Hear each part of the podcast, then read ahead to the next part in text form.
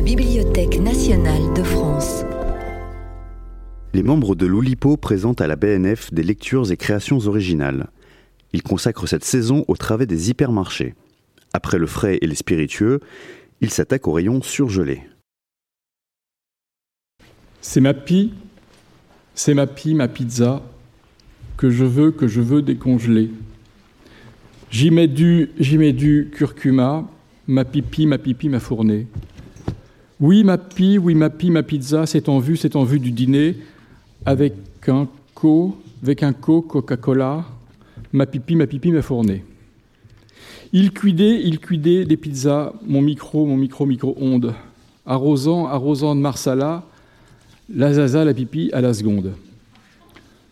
Je la sale et j'y mets du colza sur ma pie, ma pipi, ma pizza.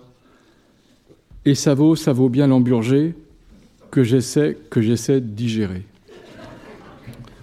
Ce poème, qui peut évoquer vaguement l'art poétique de Queneau, euh, est un poème de Gigi. Le thème de la soirée sera surgelé. Et on va commencer par un. J'ai oublié les deux premières pages, je reviens. Je vais chercher les pages. Et je vais donc ralentir le rythme et en profiter pour annoncer que de ma gauche à ma droite, il y a Étienne Lécroard, Marcel Benabou, Daniel Levin Becker, Frédéric Forté et Hervé Letellier. Et un texte lu par Frédéric Forté, qui est un texte de Eduardo Berti. Qui aurait dû être avec nous, mais qui est malade. Retenu par un méchant virus. Ça tombe bien. Oui, de saison. Prenez un glaçon, posez-le sur une table, décrivez-le de face, de profil, sans employer le mot glaçon ni le mot eau. Laissez passer deux minutes, décrivez-le de nouveau. Laissez passer encore deux minutes, Décrivez-le une dernière fois, essuyez la table. Mettez un glaçon dans votre bouche et prononcez le mot eau. Buvez très lentement un demi-verre d'eau et avant de l'avaler, prononcez le mot glaçon.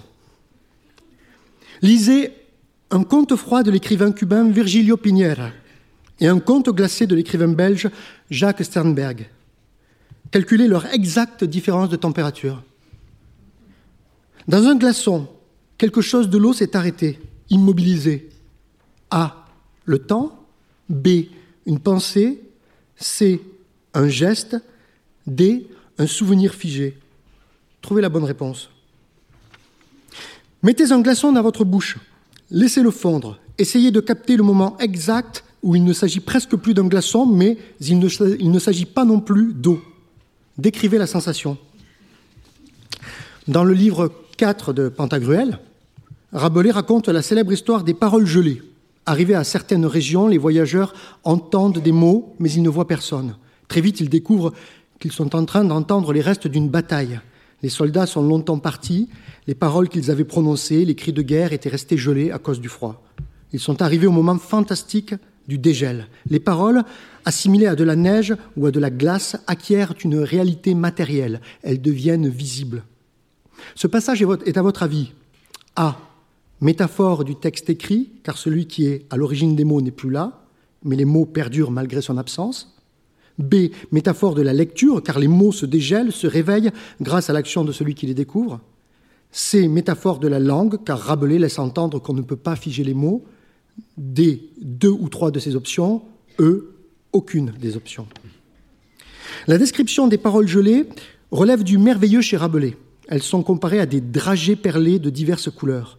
Comparez l'image avec les textes synesthésiques de Nabokov ou Rimbaud qui associent les couleurs à la sonorité de certaines lettres de notre alphabet.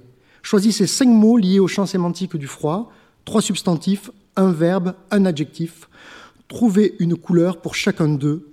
Expliquez vos choix. Lisez attentivement ces deux phrases. A. Le glaçon contient le passé de l'eau. B. Le glaçon préserve le futur de l'eau. Laquelle, des deux vous semble la plus juste Et pourquoi? En fin de compte, moi aussi j'ai besoin d'eau. En fin de compte, toutes les nouvelles sont froides ou glacées si l'on pense qu'elles répondent à la théorie de l'iceberg d'Ernest Hemingway. Les nouvelles sont écrites principalement avec ce qu'elles ne disent pas, avec ce qu'elles cachent sous l'eau du texte. Prenez une nouvelle déjà écrite par Jacques Sternberg ou par Virgilio Piñera, refaites-la encore plus froide ou encore plus glaciale. C'était l'hiver, les chemins étaient glacés. L'âne, fatigué, ne voulait plus marcher. Je reste ici, murmura-t-il. Un moineau atterrit près de son oreille et lui dit Attention, tu n'es pas sur la route, tu es sur un lac gelé. Laisse-moi, j'ai sommeil, dit l'âne, et il s'endormit. Peu à peu, la chaleur de son corps commença à faire fondre la glace. Elle se brisa soudainement. L'âne se réveilla lorsqu'il tombait dans l'eau et appela au secours, mais personne ne put l'aider. Lisez attentivement cette fable anonyme, écrivez une possible morale, essayez de trouver une fin différente, c'est-à-dire une chute sans chute dans l'eau. Réutilisez l'image de l'iceberg, déjà employée pour parler des nouvelles littéraires, mais à l'envers. Prenez comme exemple cette phrase de Jacques Sternberg. Le charme que l'on peut déployer pour séduire lors d'une première rencontre, c'est le contraire de l'iceberg. Il y a plus en surface qu'en profondeur. Pensez à des objets que, tout comme les boulettes de viande ou les petits pois, on pourrait vendre surgelés dans les supermarchés. Imaginez une bougie surgelée, un livre surgelé, ou des cigarettes surgelées. Décrivez-les, écrivez leur mode d'emploi. En 1868, le français Charles Tellier, c'est fou parce que ça c'est Edouard Daubertier, j'ai trouvé la même chose tout à l'heure, hein. je l'ai passé à Hervé Le Tellier, bon enfin, je vous raconte ma vie, mais ça a à voir quand même avec notre sujet. En 1868, le français Charles Tellier fit le premier long voyage en bateau frigorifique. Il transporta de la viande de vache avec succès pendant 100 jours. Quel fut le parcours de son voyage? A. De Rouen à Buenos Aires, B de Buenos Aires à Bordeaux, C de Montevideo à Saint-Nazaire. L'écrivain Albert Londres a dit que l'invention la plus décisive pour l'histoire de l'Argentine a été celle des chambres frigorifiques. Pourquoi? Expliquez la phrase en moins de 50 mots. Le musicien Eric Satie composa ses premières pièces froides vers 1897. Choisissez une des pièces froides afin de créer une chorégraphie sur glace. Décrivez la chorégraphie en peu de mots. Trouvez deux endroits du monde qui sont antonymiques en termes de température. Par exemple, Iceland, la terre de glace, et Tierra del Fuego, la terre de feu. Quelque part dans les Alpes françaises, il y a 20 ou 25 ans, un homme qui faisait du ski a disparu, avalé par une avalanche, et son corps n'a jamais été retrouvé. Son fils, qui était alors un enfant, a grandi et lui aussi est devenu skieur. Un jour, il va skier non loin de l'endroit où son père a disparu, bien qu'il ne le sache pas. Tout seul dans les montagnes, à des kilomètres de tout autre être humain, le fils trouve un corps dans la glace, un cadavre absolument intact, comme suspendu dans le temps. Bien sûr, le jeune homme s'arrête pour l'examiner, et en se penchant pour regarder le visage du cadavre, il a la nette et terrifiante impression de se regarder lui-même. Tremblant de peur, il regarde de plus près le corps, prisonnier dans la glace, et comprend que c'est son père. L'homme mort est encore jeune, il est maintenant plus jeune encore que son fils. Il y a quelque chose d'étrange et de terrible à être plus âgé que son propre père. Cette histoire fait partie A du livre Contes glacés de Jacques Sternberg, B du livre Contes froids de Virgilio Piñera, C du livre Fantôme de Paul Auster. Revenez à l'exemple de l'Islande et la Terre de Feu. Si le nom Terre de glace semble une acceptation de la froideur, Terre de Feu est-elle une rébellion? De la même manière qu'il a le hockey sur glace, qu'il y a le hockey sur glace, jouez avec l'hypothèse du football, le basketball ou le rugby sur glace. Écrivez les règles du jeu. Faites quatre glaçons de vos fluides. Un glaçon de sueur, un glaçon d'urine, un glaçon de larmes, un glaçon de sang. Comparez-les, décrivez-les. Le glaçon impose une forme à l'eau. Il y a des formes classiques, bien connues, comme le cube, aussi appelé le dé, sorte d'équivalent au sonnet dans la poésie. Pensez à d'autres formes possibles de glaçons, faites leur description. L'écrivain hongrois Odon von Horvat se promenait, oui, se promenait dans la montagne. Il avait neigé, il faisait froid. Soudain, il est tombé sur un cadavre, gelé et préservé comme le mort de l'histoire de Paul Auster. Enfin, c'était une question, on ne sait pas. Celui-ci, en tout cas, avait un sac intact à ses côtés. Odon von Horvat a ouvert le sac et a trouvé une carte postale qui disait Je m'amuse beaucoup, ou quelque chose de semblable. Quelques heures plus tard, des amis ont entendu l'histoire et lui ont demandé ce qu'il avait fait de la carte postale. Je suis allé au bureau de poste, dit-il, et j'ai envoyé la lettre. Que, pouvais-je faire d'autre? Indiquez à moins de 100 mots si vous auriez envoyé aussi la lettre et pourquoi. Je découvre en même temps que vous. Euh, prenez deux textes de Francis Ponge, réécrivez-les en remplaçant par glaçon ou par glace l'objet original, le pain, l'orange, le savon. Par exemple, dans le cas du pain, la surface de la glace est merveilleuse d'abord à cause de cette impression quasi panoramique qu'elle donne, comme si on avait à sa disposition sous la main les Alpes, le Taurus ou la cordillère des Andes. Ainsi donc, une masse amorphe en train de couler fut glissée pour nous dans le frigo stellaire où, durcissant, elle s'est façonnée en glacier, iceberg, stalactite, fjord. Mais brisons-la, car la glace doit être dans notre vie moins objet de respect que d'anéantissement. C'était Édouard Berti. Merci pour lui.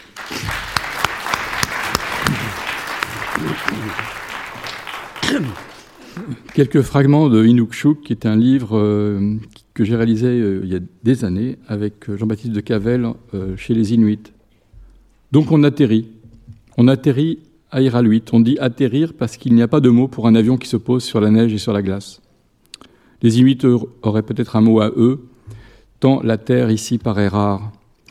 On atterrit, on est étonné, et l'on comprend que c'est pour cela qu'on est venu, pour être étonné. Le regard s'étonne de ces dizaines de petites baraques, de l'immensité de la toundra, de l'ampleur lointaine de l'horizon. La peau s'étonne du froid qui la saisit. Le nez s'étonne de l'odeur de la mer puissante qu'apporte le vent. C'est que Iraluit veut dire beaucoup de poissons. 4000 personnes vivent ici. 4000 personnes, c'est une très grande ville et même c'est une capitale pour le futur de Nunavut, un pays grand comme quatre fois la France, avec moins d'habitants que Lunéville ou Livry-Gargan.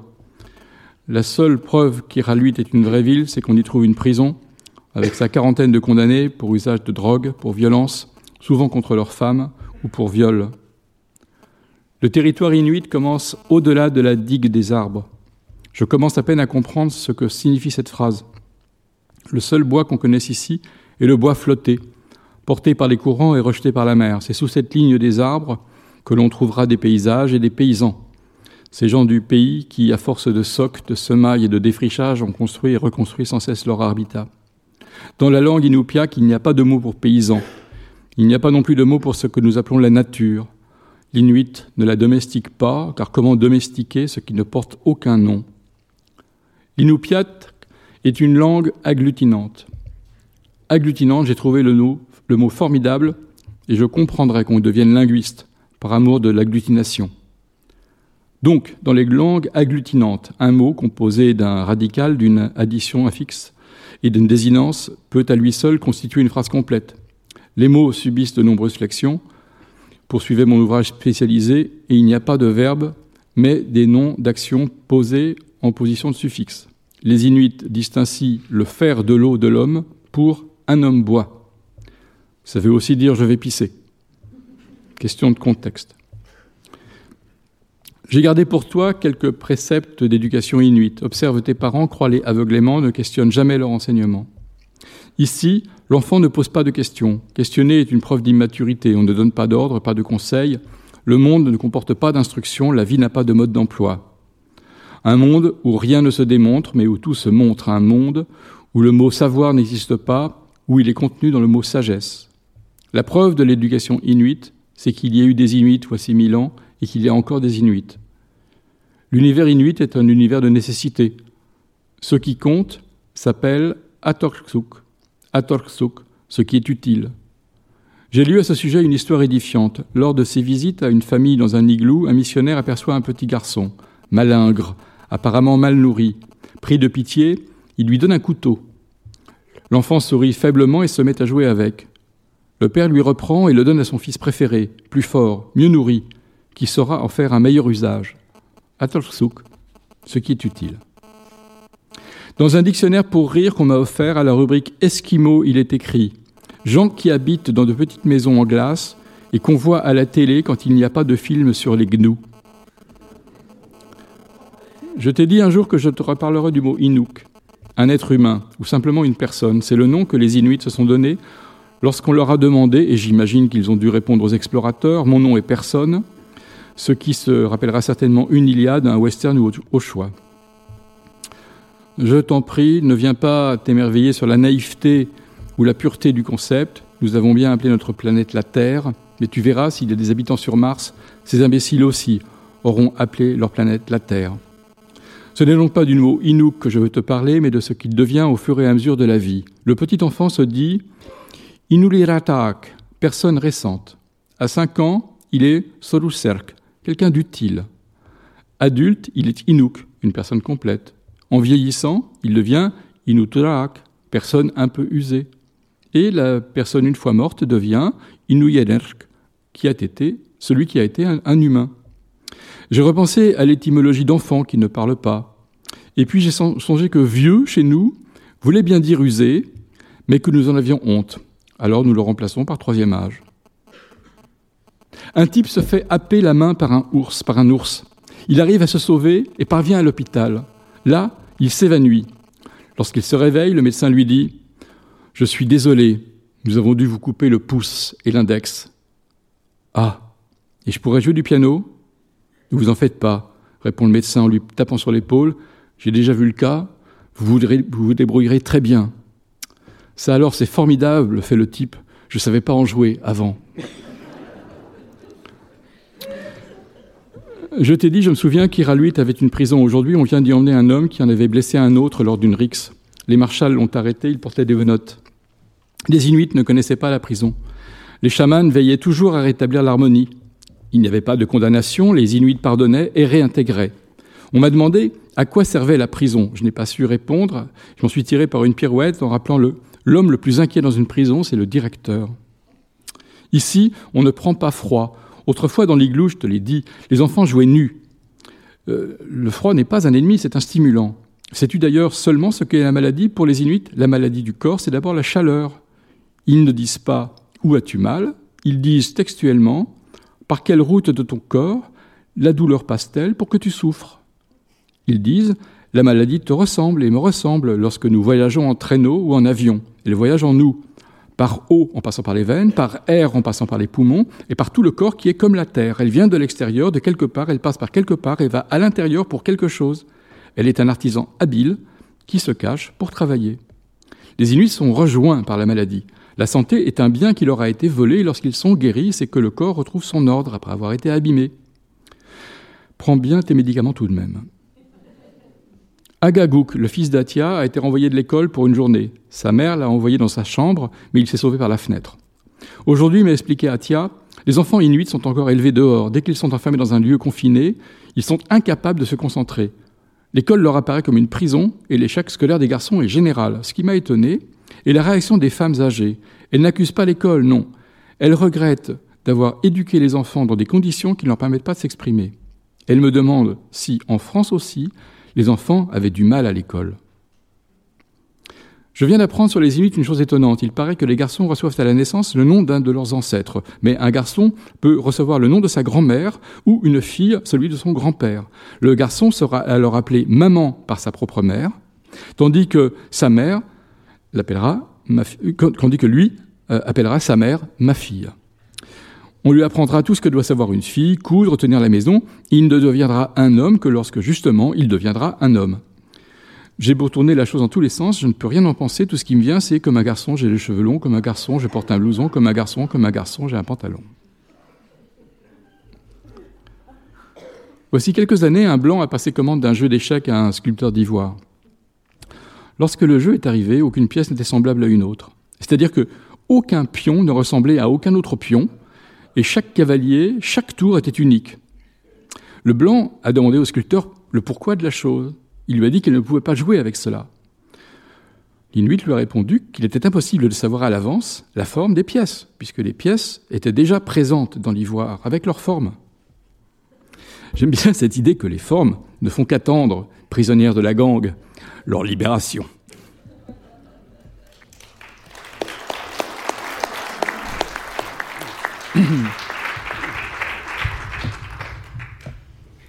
Vas-y. Serait-ce moi qui oublie mon texte? Ah, c'est bien possible. Je ne l'ai pas. Alors la personne suivante sera euh, DLB pour stockage d'hiver. Dans la dernière semaine d'août 2029, tandis que les rumeurs de guerre froide envahissaient Paris, un jeune professeur de lettres, Vincent Dégel, fut invité à passer quelques jours dans une propriété des environs du Havre qui appartenait aux parents d'un de ses collègues, Benjamin Dorade. La veille de son départ, alors qu'il explorait la bibliothèque de ses hôtes à la recherche d'un de ces livres que l'on s'est promis depuis toujours de lire, mais que l'on n'aura généralement que le temps de feuilleter négligemment au coin d'un feu avant d'aller faire le quatrième au bridge, Dégel tomba sur un mince volume intitulé Le stockage d'hiver, dont l'auteur, Hugo Verglas, lui était absolument inconnu mais dont les premières pages lui donna un frisson si glacial qu'il prit à peine le temps de s'excuser auprès de son ami et de ses parents avant de monter le lire dans sa chambre. Le stockage d'hiver était une sorte de récit écrit à la première personne et situé dans une contrée semi-imaginaire de cieux lourds, de forêts sombres et de collines raides. Le livre était divisé en deux parties. La première, la plus courte, retraçait en termes secs une promenade solitaire dans un pré enneigé et au terme duquel le héros anonyme, un homme dont tout laissait supposer qu'il était jeune, arrivait au bord d'un lac figé sous une couche épaisse de glace. Un lugeur l'y attendait, qui le conduisait sur un îlot escarpé au milieu duquel trembait une cabane modeste et sombre. À peine le jeune homme était-il arrivé qu'un couple étrange apparaissait. Un vieil homme et une vieille femme, tous deux emmitouflés dans de longues fourrures, qui semblaient surgir du brouillard et qui, se disputaient amèrement sur la bonne température pour chauffer différentes espèces de livres. Aussi, aussi subitement qu'ils étaient apparus, les vieillards disparaissaient, laissant le jeune homme seul devant la cabane. Il y entrait. La façon dont elle était meublée était mi-bibliothèque, mi-coin cuisine. Plusieurs étagères contenant des livres de toute taille et de toutes couleurs, une échelle, un fauteuil en cuir, une table, une chaise, un réfrigérateur congélateur et un grand four, soit antique, soit futuriste. Son ventre gargouillant, le jeune homme ouvrait le frigo. Vide. Dans le congélateur, il trouvait deux livres, un Truman Capote en édition de poche, un Eric Orsena à couverture rigide et selon toute apparence jamais feuilleté. Par la haute fenêtre de, de la chambre, il regardait la pleine lune émerger des nuages. Puis il s'accroupissait devant le four pour tenter de l'allumer. Une demi-heure plus tard, n'ayant pas pu maîtriser le four, il mangeait de sang-froid. Et c'est sur ce moment difficile que s'achevait la première partie. La seconde partie constituait à elle seule près des quatre cinquièmes du livre, et il apparaissait rapidement que le court récit qui la précédait n'en était que le prétexte anecdotique. C'était un long essai d'une érudition brumeuse, entremêlé de poèmes, de maximes énigmatiques, de calculs indéchiffrables, à, peine eut-il commencé à le lire que Vincent Dégel éprouva une sensation de malaise qui lui, lui fut impossible de définir précisément, mais qui ne fit que s'accentuer au fur et à mesure qu'il tournait les pages volume, du volume d'une main de plus en plus tremblante. C'était comme si les phrases qu'il avait devant les yeux lui fondaient dans sa bouche et lui donnaient en même temps un gel du cerveau. Comme si ces mots, plus tendres qu'une quiche ou plus squameux que des poissons, ces mots tour à tour compréhensibles ou insensés, obscènes ou chaleureux, givrants ou chambrés, raides comme l'aiguille figée d'une boussole oubliée dans un talus de neige, esquissaient une configuration confuse, où l'on croyait sincèrement, pire même que sincèrement, que l'effet spirituel et cognitif de l'expression poétique n'avait jamais eu de métaphore aussi bien ajustée que le comportement moléculaire qu'on peut observer lors de la congélation et décongélation alimentaire. Vincent Dégel, dont le champ de préoccupation recouvrait précisément ces thématiques, y préparait depuis quelques années une thèse sur les racines littéraires de la gastronomie moléculaire de l'abbé Appange.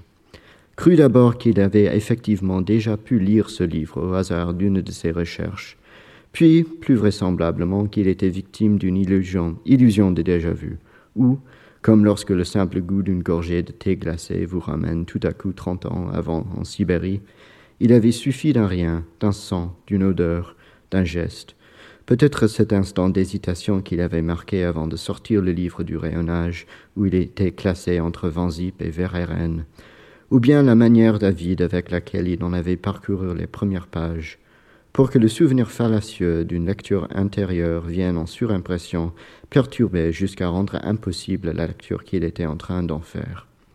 Mais bientôt, le doute ne fut plus possible, et Dégel dut se rendre à l'évidence.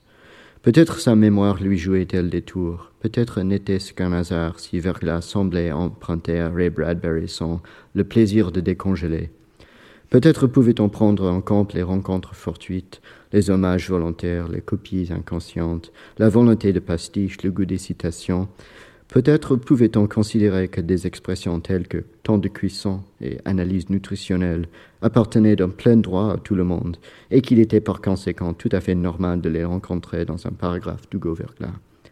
Mais il était absolument impossible de ne pas reconnaître, mot pour mot ou presque, au seul hasard de la lecture, ici un fragment de Rimbaud. Nature berce le chaudement, il est surgelé. Ou de Ronsard, mignonne, allons voir si la pizza Là de Flaubert, comme il faisait une chaleur de 33 degrés à l'intérieur du four, le bœuf bourguignon de chez Picard se trouvait absolument dégueulasse. De Kafka, un livre doit être le steak haché qui nage dans la mer gelée en nous.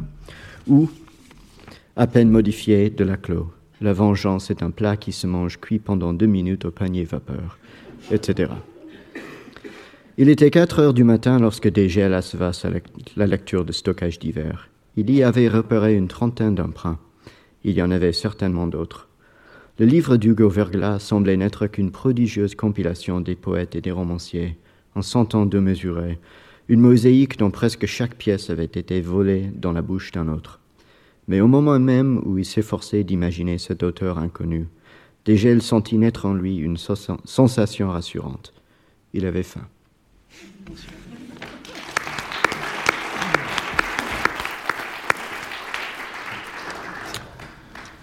Trop peu de gens le savent, mais à son petit déjeuner, le dessinateur Étienne Lécroire prend toujours deux toasts qu'il couvre de beurre, puis de confiture.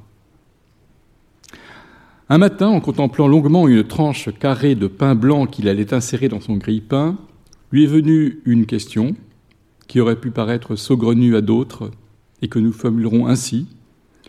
Qu'arriverait-il si on plaçait une case de bande dessinée dans un grille-pain? Suivi très vite d'une autre, qu'est-ce qui pourrait être au récit et au personnage ce que la chaleur du grill est au pain? Et enfin d'une dernière, pourquoi ai-je des idées aussi tordues? Après avoir dessiné la première planche de Thermostat 8, L'écroard s'est pris au jeu de la variation, soit l'artiste fait simplement monter la température d'une case à l'autre, soit il joue avec la complexité d'un trait soit la crudité des textes, soit des concepts plus inattendus encore. À Patrick Cohen, qui lui demande dans Phosphore s'il a voulu dans Thermostat 8 dénoncer de manière métaphorique l'inertie générale face au réchauffement climatique, Étienne Lécroix répond par un très énigmatique Nourris bien ton cochon, il viendra chier sur ton perron. Bien entendu, on est tout de même chez les quelques doudrioles sexuelles ne manqueront pas de satisfaire ses aficionados. Depuis quelques années, j'écris des critiques de livres de l'écroire qui n'existent pas encore. Et Étienne, de manière euh, constructive, répond à ces critiques et nous publions ce qu'on appelle donc cette critique constructive dans un magazine qui s'appelle Mon Lapin quotidien, qui n'est donc pas publié tous les jours. Et voici donc Thermostat 8, enfin réalisé par Étienne Lécroard. Voici trois images donc de thermostat 8. Comme vous pouvez le voir, donc la température monte d'image en image. Vous avez un couple, une euh, séquence plutôt hivernale, une séquence un peu euh, printanière et une séquence euh, estivale. Le texte aussi monte en chaleur. Alors je peux vous montrer un petit peu comment ça marche. Voilà, par exemple, permettez-moi de briser la glace, ma, ma bobonne. Permettez-moi de d'éponger l'eau, madame. Permettez-moi de ventiler la vapeur, ma chérie. Vous voyez, la température monte aussi dans le texte comme ça. Excusez ma froideur, excusez ma modération, excusez ma fébrilité. Je vais vous le lire maintenant, euh, normalement. Permettez-moi de briser la glace, ma bobonne. Excusez ma froideur, je suis un glacial serpent et j'ai l'impression que vous aussi vous avez le bois mort aux pieds, non? Voulez-vous faire la haine? Oh là, c'est pas parce que je crépite les glaçons que ça me gèle la cavité d'Uranus. Je suis juste bipolaire. Désolé, un pingouin ne fait pas l'hiver. Eh bien, c'est ce que j'appelle faire un congélo. Me voilà habillé pour l'hiver. Séquence donc printanière. Permettez-moi d'éponger l'eau, madame. Excusez ma modération. Je suis un tiède bœuf et j'ai l'impression que vous aussi vous avez l'étincelle au genou, non? Voulez-vous faire l'indifférence? Oh là, c'est pas parce que je pétille l'eau que ça me tiédit la plaine de terre. Je suis juste bitempéré.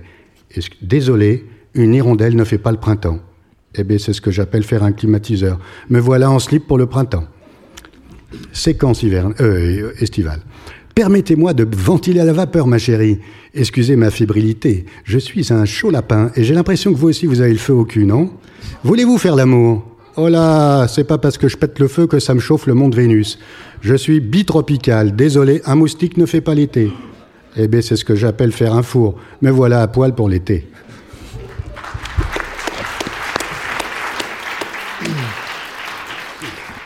Alors, vous savez sans doute que quelque chose qui est très important pour les surgelés, c'est la chaîne du froid. Hein. Il s'agit de la, préserver jusqu'au dégel définitif.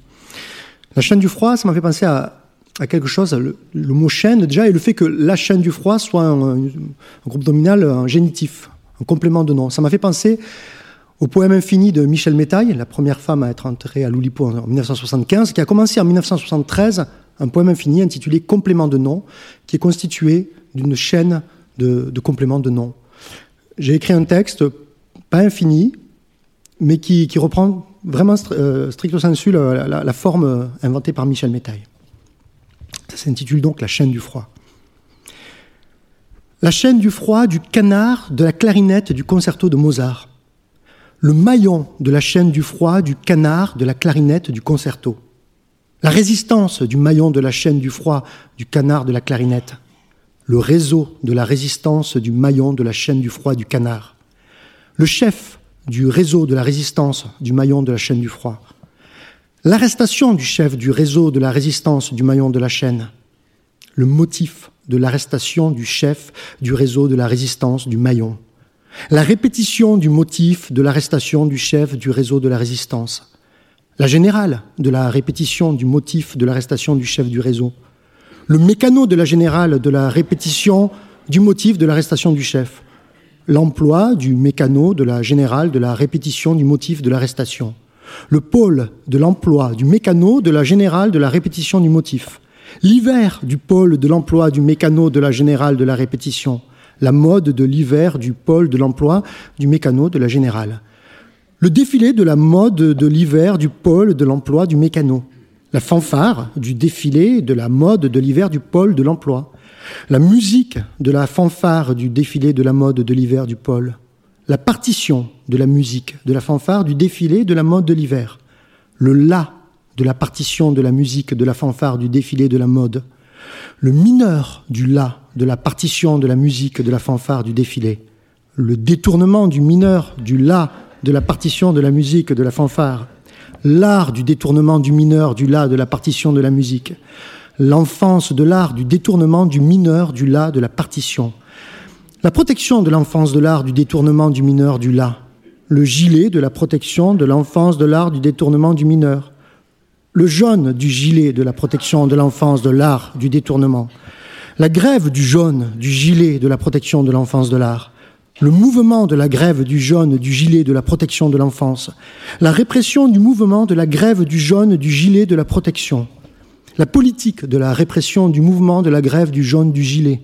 l'homme de la politique de la répression du mouvement de la grève du jaune, le droit de l'homme de la politique de la répression du mouvement de la grève, la réfutation du droit de l'homme de la politique de la répression du mouvement, la forme de la réfutation du droit de l'homme de la politique de la répression, le pic de la forme de la réfutation du droit de l'homme de la politique, le midi du pic de la forme de la réfutation du droit de l'homme, le démon du midi du pic de la forme de la réfutation du droit, la salsa du démon du midi du pic de la forme de la réfutation, l'épice de la salsa du démon du midi du pic de la forme, le feu de l'épice de la salsa du démon du midi du pic, la morsure du feu de l'épice de la salsa du démon du midi, le sang de la morsure, du feu, de l'épice, de la salsa du démon, la peur du sang, de la morsure, du feu, de l'épice, de la salsa, le salaire de la peur, du sang, de la morsure, du feu, de l'épice, la baisse du salaire, de la peur, du sang, de la morsure, du feu, le record de la baisse du salaire, de la peur, du sang, de la morsure, l'enregistrement du record de la baisse du salaire de la peur du sang, le disque de l'enregistrement du record de la baisse du salaire de la peur, le lanceur du disque de l'enregistrement du record de la baisse du salaire, le dopage du lanceur du disque de l'enregistrement du record de la baisse, le fléau du dopage du lanceur du disque de l'enregistrement du record, le maniement du fléau, du dopage, du lanceur, du disque, de l'enregistrement, l'apprentissage du maniement, du fléau, du dopage, du lanceur, du disque, le stage de l'apprentissage du maniement, du fléau, du dopage, du lanceur, la stagiaire du stage de l'apprentissage du maniement, du fléau, du dopage, la photocopieuse de la stagiaire du stage de l'apprentissage du maniement, du fléau, le papier de la photocopieuse de la stagiaire du stage de l'apprentissage du maniement, le stock du papier, de la photocopieuse, de la stagiaire, du stage, de l'apprentissage,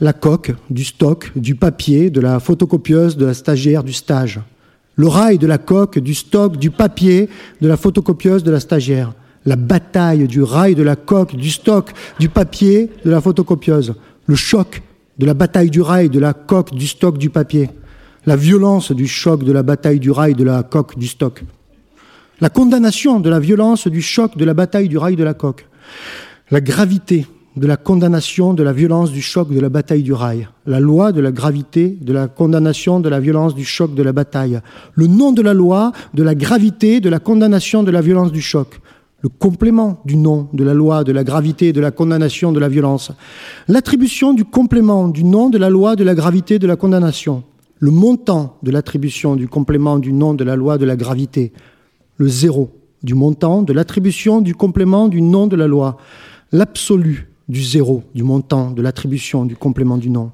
le froid de l'absolu, du zéro du montant, de l'attribution du complément, la chaîne du froid, de l'absolu, du zéro, du montant, de l'attribution, la fidélité de la chaîne du froid, de l'absolu, du zéro, du montant, la hauteur de la fidélité de la chaîne du froid, de l'absolu, du zéro, la mesure de la hauteur, de la fidélité de la chaîne du froid, de l'absolu, l'unité de la mesure, de la hauteur, de la fidélité de la chaîne du froid.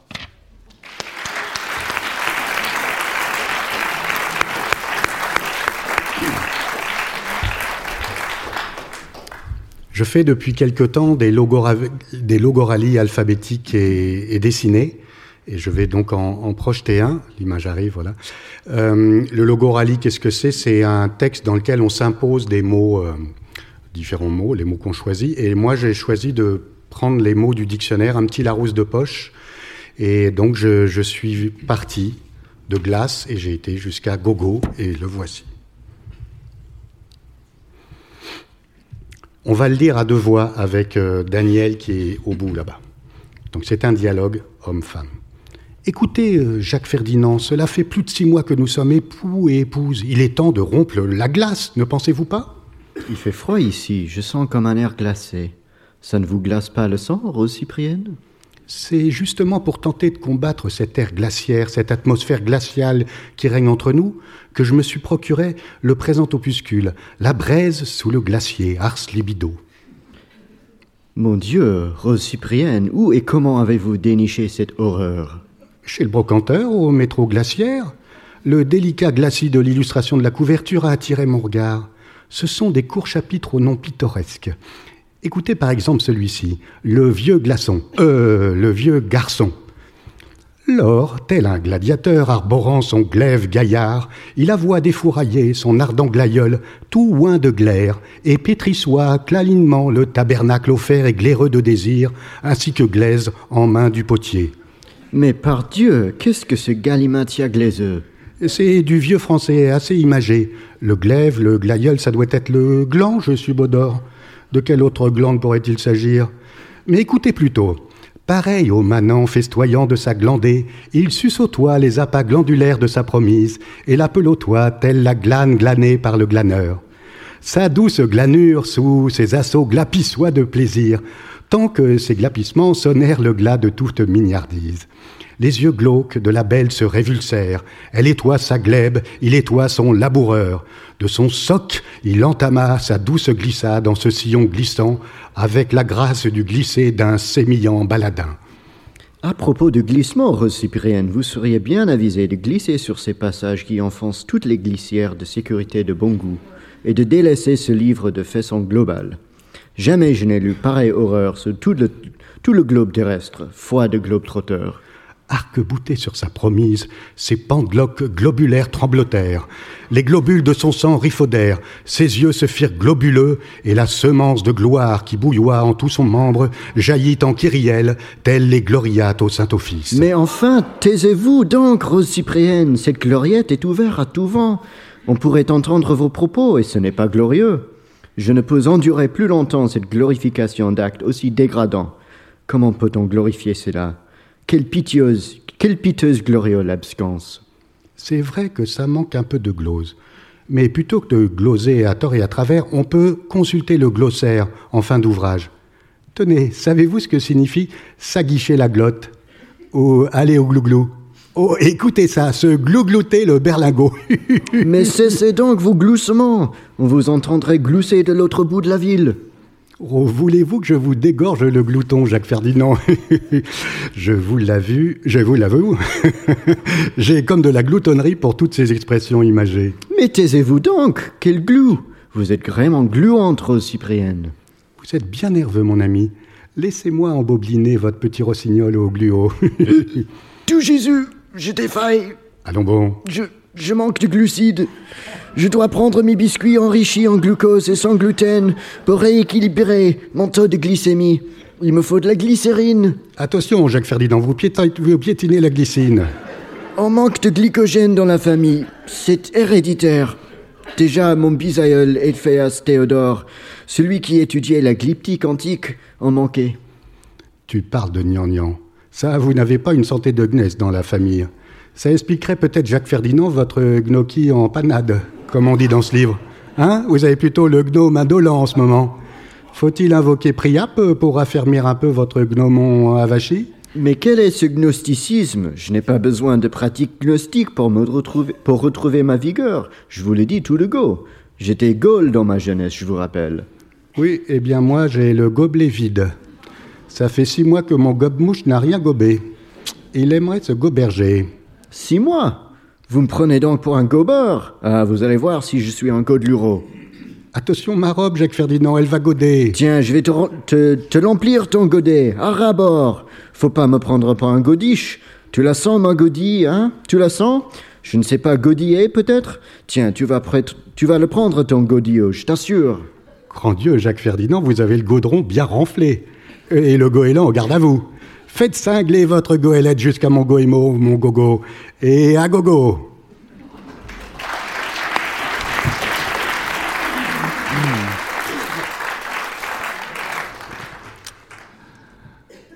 L'eau ne sait pas plus qu'elle sera glaçon que la chenille ne sait qu'elle sera papillon. Rien ne prouve qu'il fasse froid dans le congélateur lorsque la porte est fermée. Saussure, Saussure le dit à peu près comme ça. Le mot glaçon n'est pas froid. Dans le mot glace, il y a le mot lac. C'est bien la preuve qu'elles font. Ça me fait penser à quelques surdéfinitions. Un rongeur caché dans le réfrigérateur, un abruti devant le congélateur.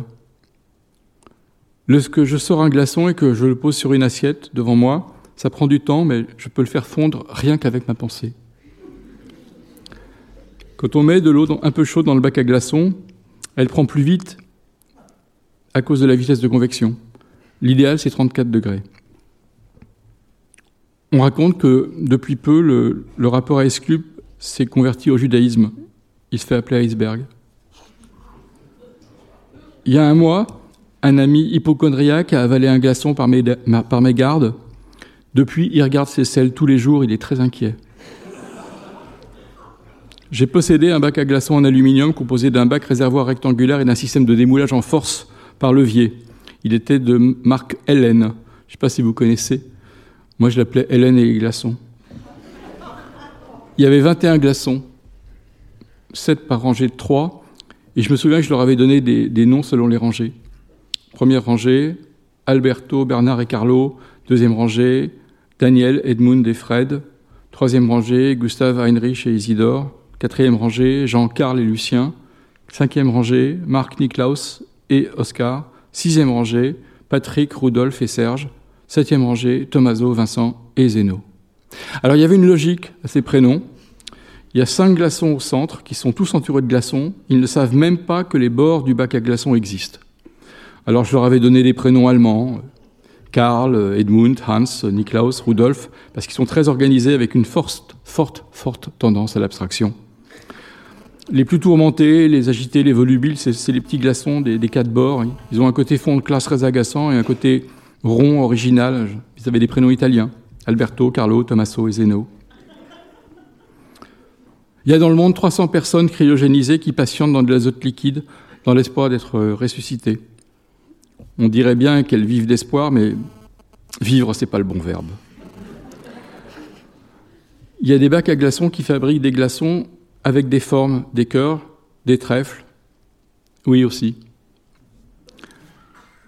Pour savoir ce que la célèbre chaîne si la célèbre chaîne du froid a été rompue dans un frigo, il faut mettre de l'eau dans une tasse, la congeler, et puis poser une bille sur la glace. Si un jour on retrouve la bille dans la glace, c'est qu'il y a eu un problème ce sont des soirées utiles aussi au niveau technique. Peu de gens le savent, mais les bacs à glaçons peuvent communiquer en morse. Par exemple, le SOS, euh, c'est trois glacés, trois fondus, trois glacés. Quand je m'ennuie, je repense à ce skieur qui a voulu lécher par moins 20 la perche de son téléski. Un jour, j'ai entendu un type dire qu'il faisait 0 degré, mais que demain, il ferait deux fois plus froid. J'ai peut-être écrit les contes, glacés, les contes liquides de Jaime Montestrella en faisant fondre les contes glacés de Jean Sternberg. Dans les contes liquides, j'ai écrit que la planète CF57, présentant toujours la même face à son étoile, celle-ci est un désert calciné, peuplé de femelles de toutes espèces, à la peau brûlante, et sa face nocturne est une nuit éternelle et glaciale où vivent les mâles aux organes congelés. Et chaque année, ils viennent féconder les femelles sur le fin ruban équatorial. Ils y fondent une famille, puis ils fondent tout court. Ou encore, j'ai écrit Les chercheurs de Helsinki Science Institute ont prouvé que si vous parvenez à, conserver un flocon de neige dans la main sans qu'il fonde, c'est que vous êtes mort. Un bac en alu recyclé peut se retrouver dans une aile d'avion. Il a une petite chance de recroiser une goutte d'eau qu'il a eue autrefois comme glaçon. Une aile d'avion peut aussi se retrouver recyclée en bac à glaçons, mais c'est une déchéance sociale. Et enfin, lorsque je place une pizza surgelée dans le congélateur, je repense tout le temps à ce chef du rayon surgelé qui s'est présenté à moi comme le chef des surgelés.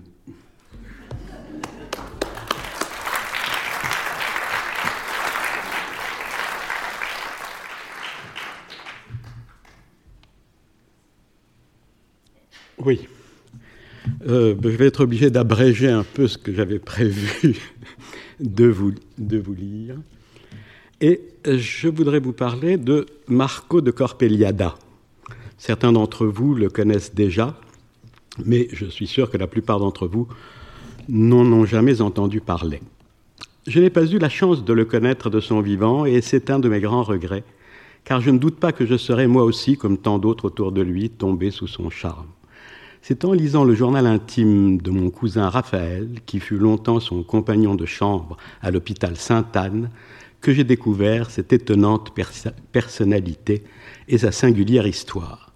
Ce journal commençait par quelques remarques plutôt acerbes et désenchantées sur son expérience toute neuve de l'hôpital psychiatrique. Et puis, dès, le deuxième, dès la deuxième ou troisième page, il éprouvait le besoin d'évoquer son compagnon, Marco de Corpeliada, comme une des rencontres qu'il avait le plus marquées.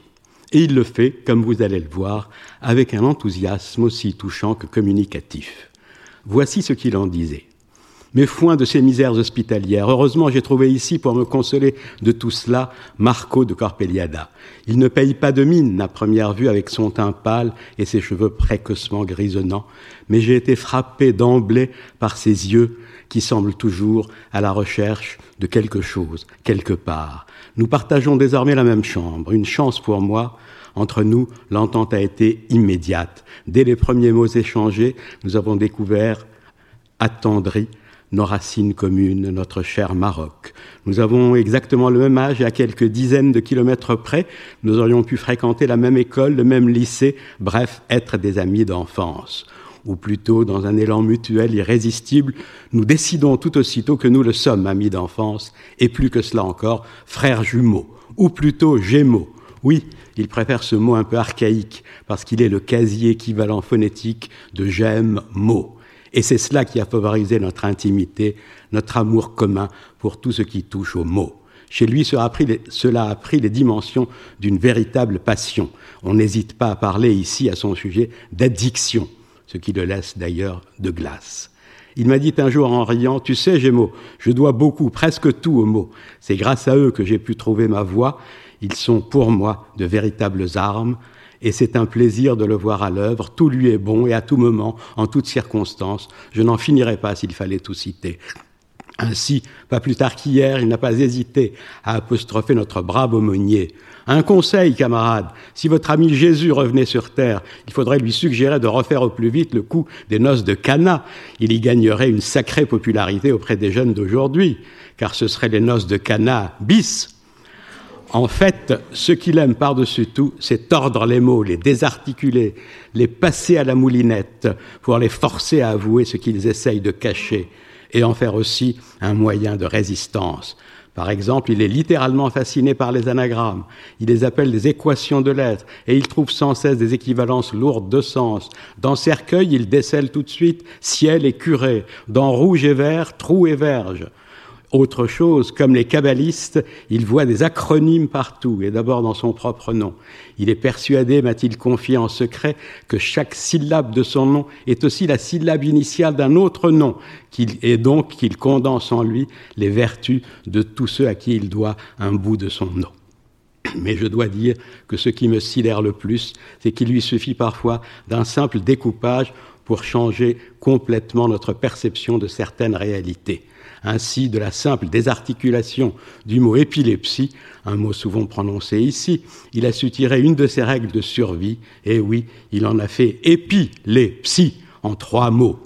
Et je dois dire qu'il les épie, et de quel œil vigilant ces psys qui nous gouvernent, et qui d'ailleurs, de leur côté, nous épient aussi. C'était donc une partie du journal de mon cousin. Mais ce qui avait le plus impressionné mon cousin, ce qui apparaît comme un vrai feuilleton dans la suite du journal, c'est le rapport de Marco, non plus aux mots, mais aux chiffres. Il était agacé de constater que les différents diagnostics qu'on lui collait étaient invariablement présentés d'une drôle de façon. Et oui, en France, c'est une obligation faite à tous les hôpitaux psychiatriques de poser les diagnostics de leurs patients sous forme d'un code numérique, au moins lors de leur sortie. Cela se fait suivant une nomenclature qui nous vient des États-Unis et qui est rassemblée dans un manuel qui s'appelle le DSM, Diagnostic and Statistical Manual of Mental Disorders, manuel diagnostique et statistique des troubles mentaux. Et puis un jour, il a eu comme une illumination. Il faut dire que chaque fois qu'il quittait l'hôpital, il avait l'habitude de faire ses courses par téléphone en commandant des plats surgelés de chez Picard. Ce jour-là donc, il sortait de l'hôpital, il avait sur son bureau sa fiche de sortie avec son diagnostic et son numéro, et il s'est entendu dire au téléphone 60.0 pomme rissolée XL. Et en même temps, il voyait, inscrit en gros sur son dossier, 60.0 personnalité paranoïaque. C'est là qu'il s'est dit ah, ce n'est pas sans rapport. Et dès le lendemain, il envoyait un mail à son psychiatre, le docteur Sven Legrand. Cher docteur Sven, je viens de saisir pourquoi la logique du DSM-4 et donc celle des diagnostics et étiquettes que l'on m'a collées me gênait. C'est qu'ils, les docteurs du DSM-4, sont de mèche avec les mecs qui font les codes des produits Picard surgelés. Ils utilisent les mêmes codes. J'ai l'habitude des catalogues. Picard où j'achète toujours les mêmes produits vu que j'aime pas sortir faire des courses et dès que je mange un truc une fois, je continue à en manger pendant des semaines. J'ai vu que les trois derniers chiffres des catalogues et les trois premiers chiffres du DSM sont les mêmes. Je vous donne quelques exemples. 20.1 schizophrénie catatonique continue, crevette rose entière cuite. 25.0 trouble schizoaffectif type bipolaire, deux pissaladières oignons fromage anchois. 42-0, trouble obsessionnel compulsif, carottes en bâtonnet cuites à la vapeur.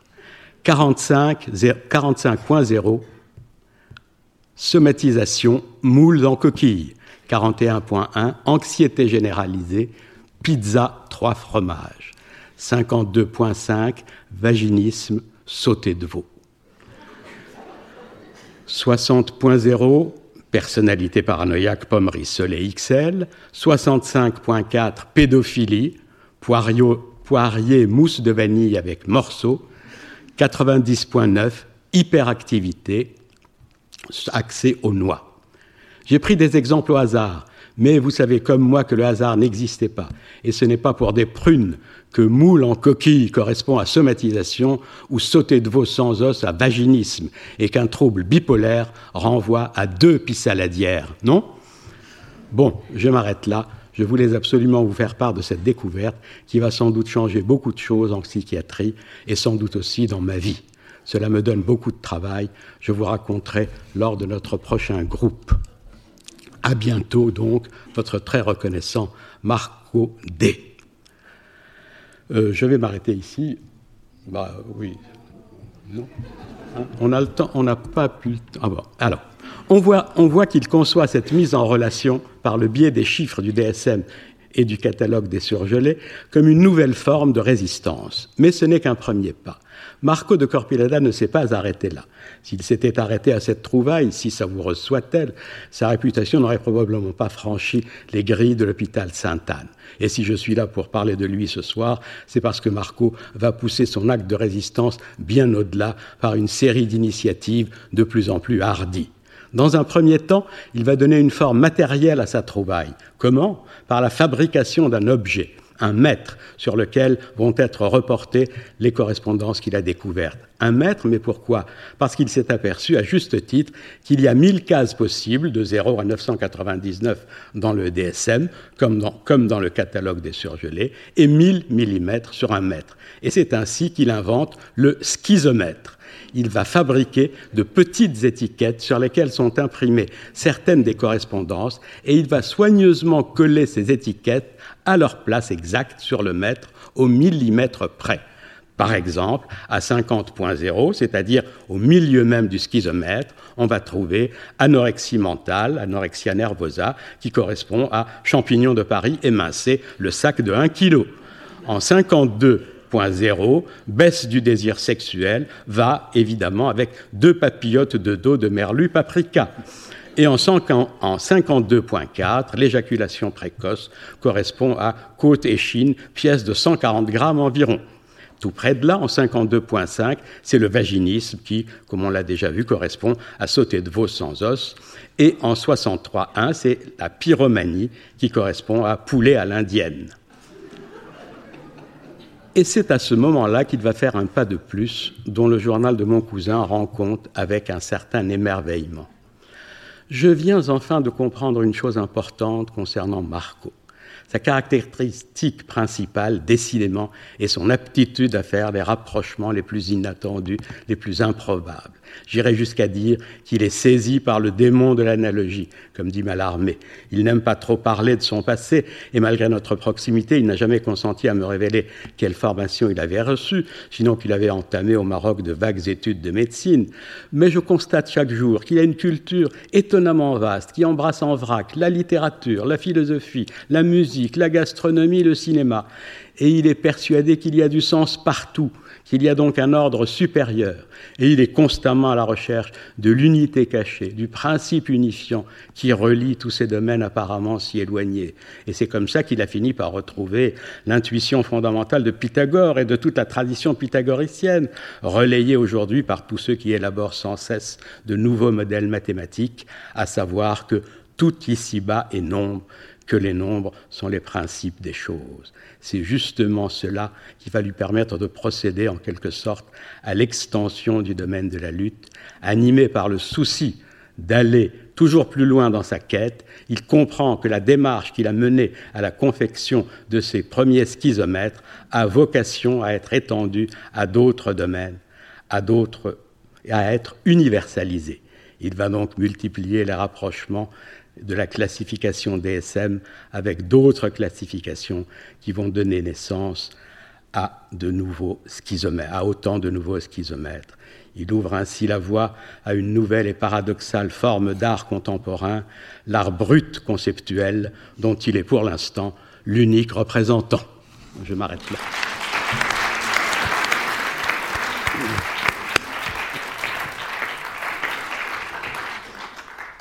C'est qui présente les Chicago Je fais C'est toi, oui. Ah oui, bah, je, je, vais, je vais lancer les, les Chicago. Vous avez maintenant l'habitude des Chicago. C'est Olivier normalement qui, qui, qui, fait ça. Le Chicago, vous vous rappelez un peu le principe euh, une liste de noms et il faut trouver un peu des synonymes, une logique et trouver le dernier nom qui manque. On y va, les Chicago surgelés. Merle, je le, je le lis oui. oui. Merle, deux E. Mélange, 2D. Loriot, 2C. Rossignol, bébé, euh, 2B. Mais oui, pizza, pizza, surgelé. Pizza surgelé. Marche, planeur, avance, chasseur, va à long courrier, vol, biplan.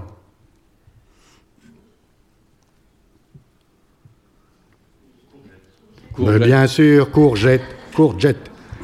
Toujours surgelé. Hein. Toujours surgelé. Magnifique chapitre, savoureuse page, délicieux paragraphe, élégante phrase.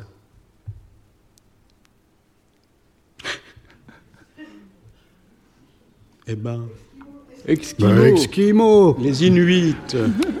Esquimaux. Ça se voyait plus, on le retrouvait plus. C'était sous le tapis, on l'a cherché partout. C'est la, c'est la banlieue de Chicago. hein. Ouais, là, c'est pas un Chicago exact. hein, c'est un- Oui, c'est- ça se voyait plus, on le retrouvait plus, c'était sous le tapis, on l'a cherché partout. Au lieu d'être un Chicago verbal, c'est un Chicago sémantique. Hmm. Non? Si, si- si ça se voyait plus, c'était. Sémantique. Ouais. Non, Non. pas loin. Non. Ah, ah, Hein? C'est caché. C'était- c'était c'était caché. caché. C'était caché. C'était caché. On complique un peu. Peinture, oups, utérus. Sculpture, ips, trompe. Musique, burp, vagin. Poésie, oirk, gonade.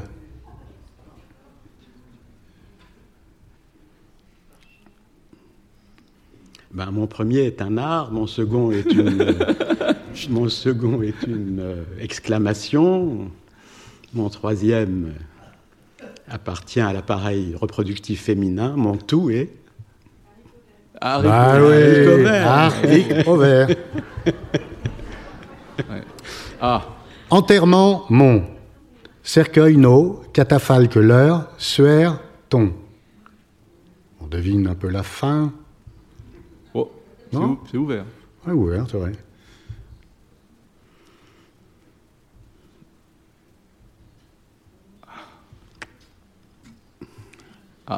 Ça a à voir avec la mort. Oui, qu'est-ce qu'il y a à voir avec la mort?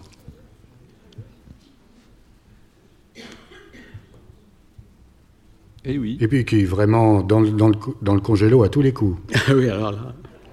Glaçon. Mais oui, glaçon. Ouais, ouais. Agneau, six fils. Oh, oui. Porcelet, cinq gaillards. Poulain, quatre garçons. Poussin, trois mecs. On voit qu'on diminue. Ah, non. Ça, c'est- De quelque chose. hein C'est Ah, c'est toujours un peu approximatif. c'est hein. très approximatif, ça. Mais ça se prononce comme ça lorsqu'on en a pris. Voilà, mon un, petit, un, petit, un petit animal. Vo- Vodka. Veau de, Voilà, veau de gars. veau de gars. Vodka. Oui, hein, voilà, approximatif. hein. Ouais, ouais. Mitaine, soprano. Moufle, alto. Manchon, ténor. Manicle, baryton. Gamba. Ah oui, gambasse. Est-ce qu'il en reste? Oui, un dernier. Poule, strike. Macaque, hoc. Poussin, boule, orang-outan, hic. Chapon, gouttière, chimpanzé, huc. œuf, sper. Gorille, donc. À la place de, à la place de, de donc, lisez on. Onc, onc, oh, oh, oh là là, onc, onc. Excusez-moi. Ça s'est corrigé tout seul. Coquille Saint-Jacques. Bravo. Coq, qui, singe, hack. Bravo. Et voilà. C'est tout. Les annonces. Vous venez d'écouter un podcast de la Bibliothèque nationale de France. Retrouvez les conférences, rencontres et créations de la BNF sur toutes les plateformes de podcast ainsi que sur le site bnf.fr.